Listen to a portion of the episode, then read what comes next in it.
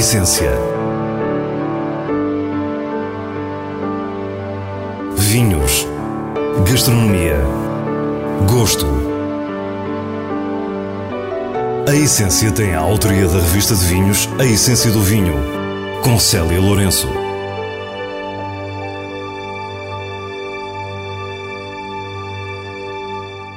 Boa noite. Em Reguengos de Monsaraz, no Alentejo, São Lourenço do Barrocal é um hotel com vinho, história e tempo e nós fomos descobri-lo.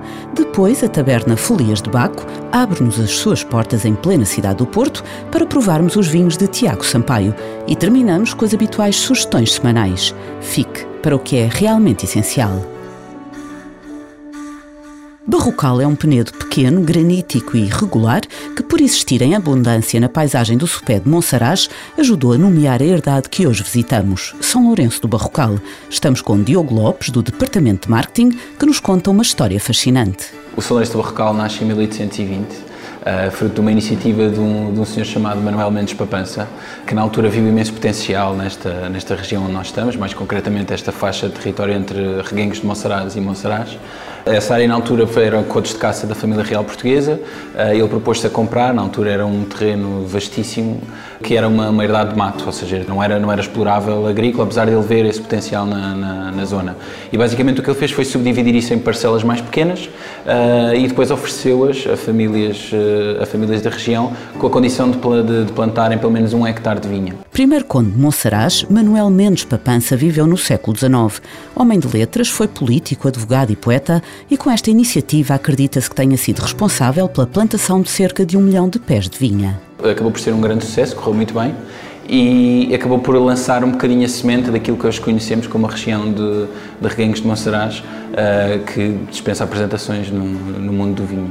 Uh, e claro, o, o Sr. Manuel Mendes Papança guardou um pedaço da terra que comprou para, para ele e, essa terra é hoje o Barrocal, que durante toda a sua existência uh, funcionava como uma pequena aldeia agrícola, chegaram a viver 50 famílias aqui em permanência. São Lourenço do Barrocal era uma exploração agrícola com condições de subsistência e conforto únicas para os trabalhadores e respectivas famílias se fixarem. Uh, era um monte alentejano muito sui generis já mesmo na sua fundação, dado o seu tamanho tamanho, sempre foi muito grande em comparação com, com, outros, com outros montes uh, idênticos. A, eh, a, eh, a, comunidade que aqui existia sempre existia numa ótica de, de sustentabilidade, à semelhança de outras aldeias agrícolas que, que, que existiam uh, pelo Alentejo, ou seja, tudo aquilo que se consumia era quase na sua totalidade produzido no próprio sítio. Fazia-se tudo desde os tijolos, o trigo, a carne, o vinho, o azeite. A herdade foi nacionalizada e ocupada em 1975, tendo sido restituída à família com ruína generalizada e com uma agricultura em declínio. É já no virar do milénio que José António Uva, membro da oitava geração, decide mudar este rumo pouco digno para o Barrocal. O Sonorense Barrocal uh, de hoje celebrou este, este mês de março de 2023, celebrou sete anos de, de e acaba por ser uma adaptação da mesma família de proprietários que decidiram dar-lhe uma vida nova associando a parte da hotelaria com a parte agrícola. Um projeto de um hotel de 5 estrelas que tem associado a produção totalmente certificada com biológica de vinho, azeite, carne, vegetais, frutas, ervas aromáticas e tudo mais que nos fomos lembrando de fazer daqui para a frente. O projeto de arquitetura de Eduardo Souto Moura, que com ele ganhou o Leão de da Bienal de Veneza de 2018. Foi, foi um desafio, uh, não, não, não, é por acaso que demorou 14 anos, desde, desde o início do processo de, de reconstrução até à inauguração do, do, projeto como o conhecemos hoje.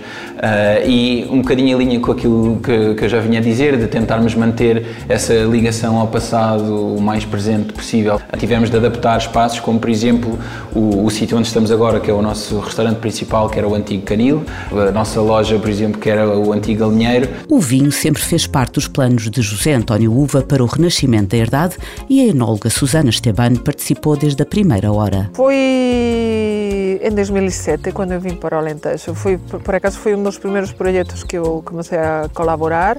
Eles ainda nem sequer tinham vinha, não tinham nada mas é que sabiam que queriam fazer o vinho, que, que sabiam que queriam fazer algo muito diferente. Vários foram os fatores que a fizeram ficar.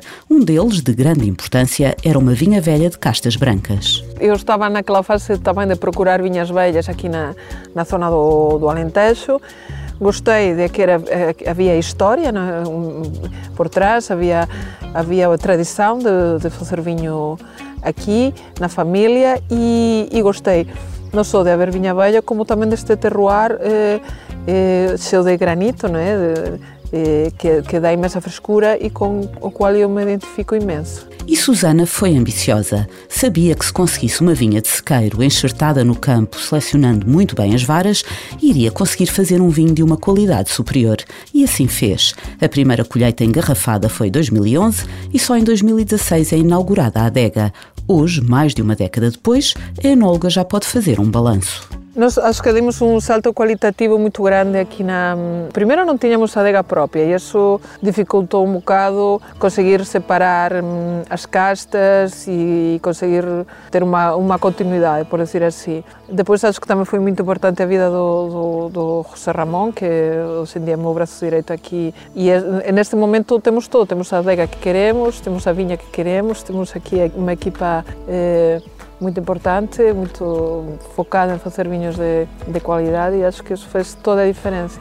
Desde 2019, José Ramón Rogel é o enólogo residente e um verdadeiro homem dos sete ofícios, mais um espanhol seduzido e convertido ao barrocal. Um dos grandes motivos que me fez ficar aqui foi a variedade de atividades na que achaba que conseguía implicar ou aportar un pouco da miña experiencia e entón iso acabou desenvolvendo en en crear as novas áreas como da, da apicultura, de apoiar a elaboración do aceite no local, eh, apoiar tamén un poquito máis desde meus conhecimentos básicos eh, com a horta, com, com, com as vacas. O sítio tem uma carga muito forte, molda as castas e é a verdadeira personalidade destes vinhos. Vinhos incríveis que alinham com toda a atmosfera do hotel, onde o luxo é a simplicidade e o tempo.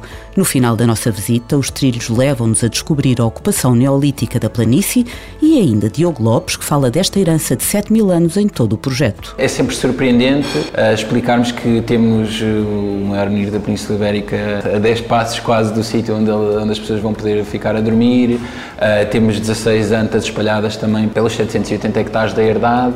Já na altura, uh, esses primeiros povos sedentários que abandonavam o nomadismo para, para se dedicar à agricultura, à pastorícia, ainda que muito rudimentar, acabam por se reunir precisamente à volta dos barrocais. E isso é presente no, no, projeto hoteleiro, ou seja, por onde quer que nós olhemos, encontramos sempre um barrocal aqui, um barrocal ali, por isso mantemos sempre muito presente também essa quase que homenagem vá lá, a estas pessoas. O projeto Folias de Baco foi criado por Tiago Sampaio em 2007. O então jovem enólogo decidiu recuperar a tradição familiar de fazer vinho em Alijó. Tiago tem as marcas Uivo e Olho no Pé, vinhos de intervenção mínima reconhecidos como naturais.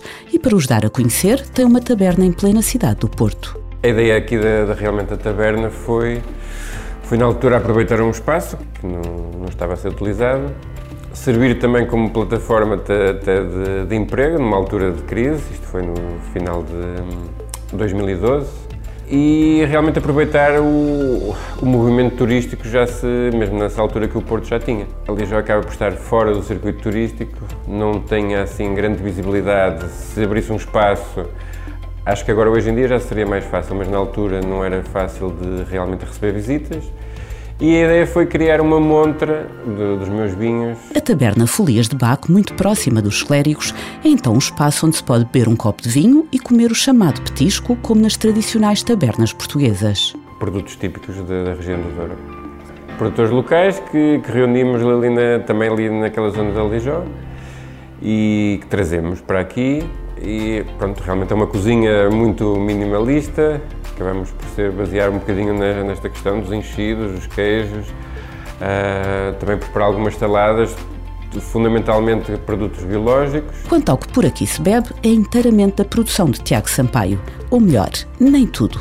Para além dos vinhos, só temos uh, Sidra, projeto de, que colabora com a NUA, e temos água e, e sumo de uva, que é de um produtor também do Douro Pronto, um pouco, um pouco essa. A filosofia é realmente ser só. não complicar muita coisa com outros, com outros vinhos, ser uma coisa simples, sim. Sob o chapéu da marca Folias de Baco, Tiago Sampaio produz inúmeros vinhos, usando apenas leveduras indígenas e explorando as diferentes matizes da região para vários perfis.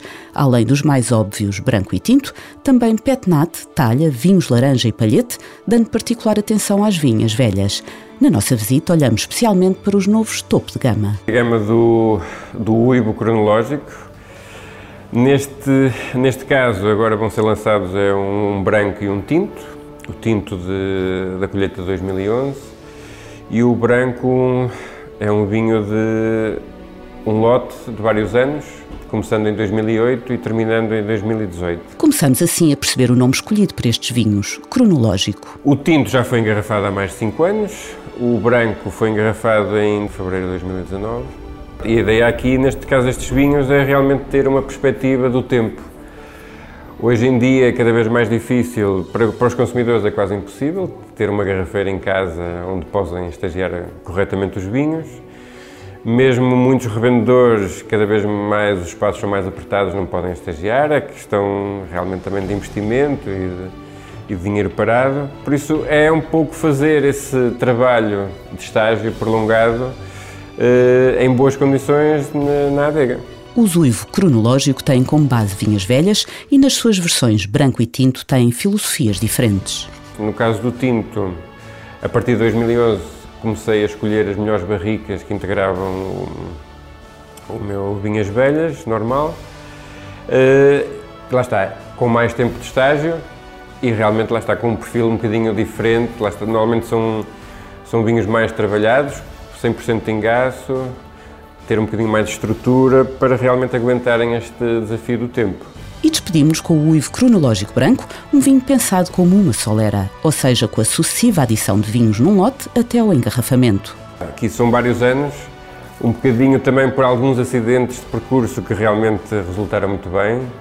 O 2008 começou, lá está uma barrica que tinha um teor alcoólico um bocadinho exagerado e que optei por não integrar no, nos meus lotes normais e a barriga foi, foi, ficando um bocadinho esquecida.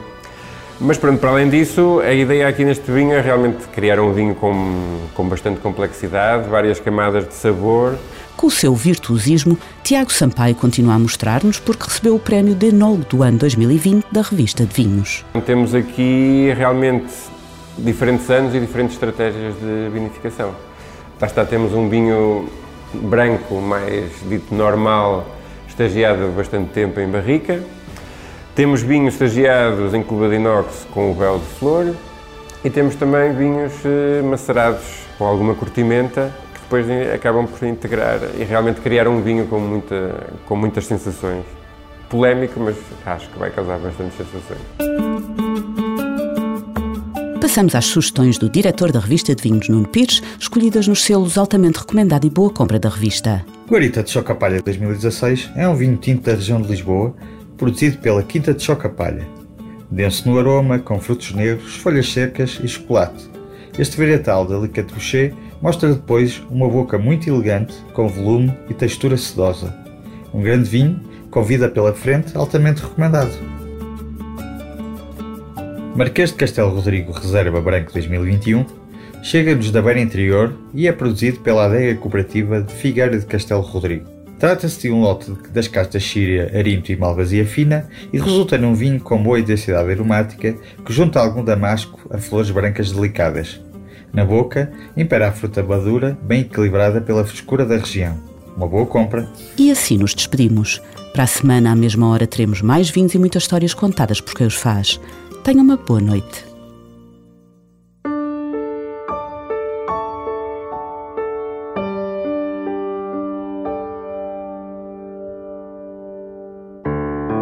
A essência. Vinhos. Gastronomia. Gosto. A Essência tem a autoria da revista de vinhos A Essência do Vinho, com Célia Lourenço.